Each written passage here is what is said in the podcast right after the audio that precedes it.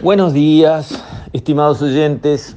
Quisiera referirme hoy a la justicia uruguaya, que es un tema que aparece sobre la mesa por cuestionamientos que han surgido públicamente y por posiciones de defensa que han asumido las corporaciones, tanto de fiscales como de jueces.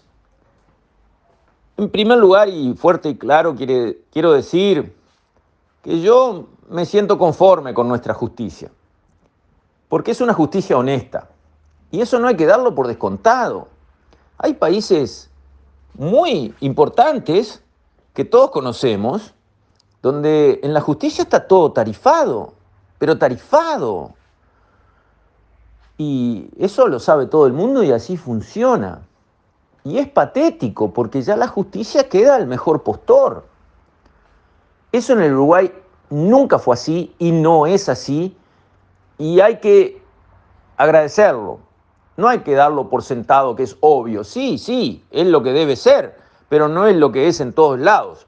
Entonces, cuando uno conserva una justicia honesta como la nuestra, lo primero que hay que decir es qué suerte, qué bien, qué notable como nuestra justicia es honesta. Y acá el más chiquipío, el más pobrecito infeliz, que enfrenta a una mega corporación, si tiene razón, tiene razón y no hay plata que se ponga de por medio para dar vuelta una decisión a su favor. Y eso me enorgullece. Primer cosa que yo quería decir, porque lo importante y lo bueno hay que decirlo, reconocerlo y agradecerlo. Ahora bien, otra cosa es si hay jueces que cometen errores. Por supuesto que los hay, porque son humanos. Hay jueces que se equivocan y se equivocan como se puede equivocar un médico que comete un error y mata a un paciente. Sí, pasa y ¿cómo que no? Como se puede equivocar cualquier profesional en su actividad que erra y, bueno, eh, da un resultado malo su accionar. ¿Se puede criticar un juez o no? Sí, señor se puede criticar a cualquier juez. ¿Por qué? Porque es humano y le puede errar. Le puede errar porque no estaba preparado en esa materia. Le puede errar porque, bueno, tuvo una idea que no acompaña lo que debió acompañar en los marcos teóricos con los que se debió mover. Y también puede errar porque aborda un caso cargado de ideología.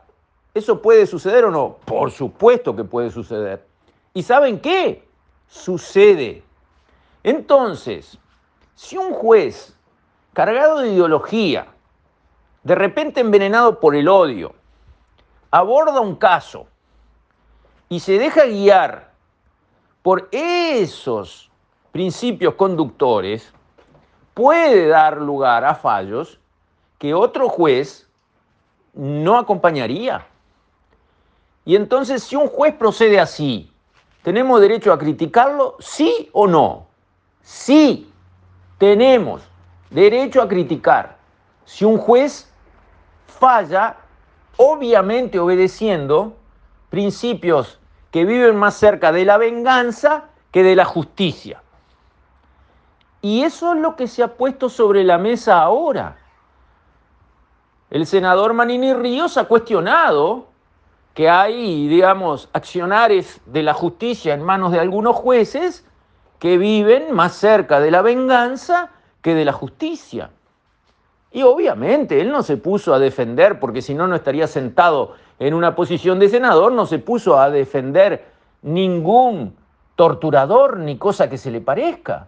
Pero hay casos que realmente a uno le dan para pensar. En plena democracia, con el ejército en las calles combatiendo la sedición por orden de un parlamento habilitado por un parlamento democrático, porque la policía estaba sobrepasada, infiltrada y no estaba conteniendo, no estaba pudiendo contener los ataques de lo que era la guerrilla tupamara de la época, que secuestraba, asaltaba bancos, eh, llegó a tomar una ciudad como Pando, era un momento de guerra interna. Entonces el ejército sale a la calle, porque muchos jóvenes, mis hijas, no saben lo que pasó. El ejército sale a la calle por el pedido de un presidente y la autorización de un parlamento, todo democrático, todo electo en elecciones perfectamente válidas. En un operativo del ejército se detecta eh, algún sospechoso que estaba requerido por, eh, digamos, los servicios. Se le da la voz de alto, huye y el oficial militar a cargo de esa patrulla da la orden a sus soldados de disparar. Se le da la voz de alto, un soldado dispara y cae muerto un guerrillero. Ese hecho fue juzgado en democracia y el soldado fue absuelto. Él no torturó, él no este, cometió ningún delito de lesa humanidad. Él estaba en combate en la calle bajo autorización parlamentaria y del Poder Ejecutivo de combatir en la calle, era un soldado y le disparó a quien era su enemigo por orden de su superior y terminó desgraciadamente en una muerte. Obviamente ninguna muerte eh, está para otra cosa que no dar una gran tristeza. Pero ese soldado que tenía 20 o 21 años, ahora, 50 años después, tiene que ir preso después de haber sido exonerado por jueces en la democracia de aquella época.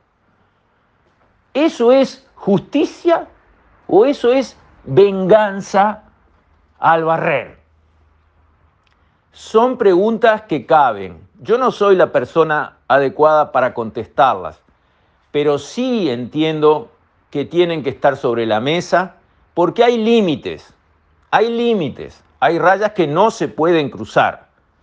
Y de eso se está hablando en cuanto a cómo manejar estos temas. Y la justicia con mayúscula no debe sentirse tocada si algunos uruguayos, muchos o pocos, no importa, dicen, así no nos gusta, esto no está bien hecho, acá se están cruzando límites. ¿Tienen derecho los uruguayos a opinar que algunos jueces no están cumpliendo su trabajo correctamente o no tienen derecho algunos uruguayos, así sea uno, a decir, no, así no me gusta como la justicia está actuando? No, porque las cosas hay que ponerlas arriba de la mesa, hay que decirlas claras. Los uruguayos tenemos derecho a criticar a un juez, sí o no, pero que me lo digan claro. ¿Quién me dice, no, señor? Señor Romero, usted no tiene derecho a criticar ningún juez. Haga lo que haga, decida lo que decida, porque está en un estamento superior al suyo y usted no puede ni hablar de lo que un juez puede hacer. ¿Y eso? ¿Quién piensa así? Si alguien piensa así, que diga yo pienso así. Cállese la boca, señor Romero, que usted no tiene derecho a opinar de ningún juez del Uruguay.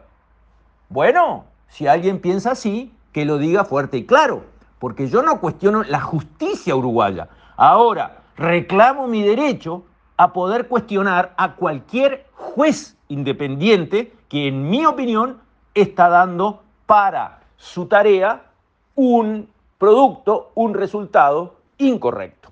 Y de eso se está tratando este debate en torno a la justicia. Con esto, estimados oyentes, me despido. Hasta mañana, si Dios quiere.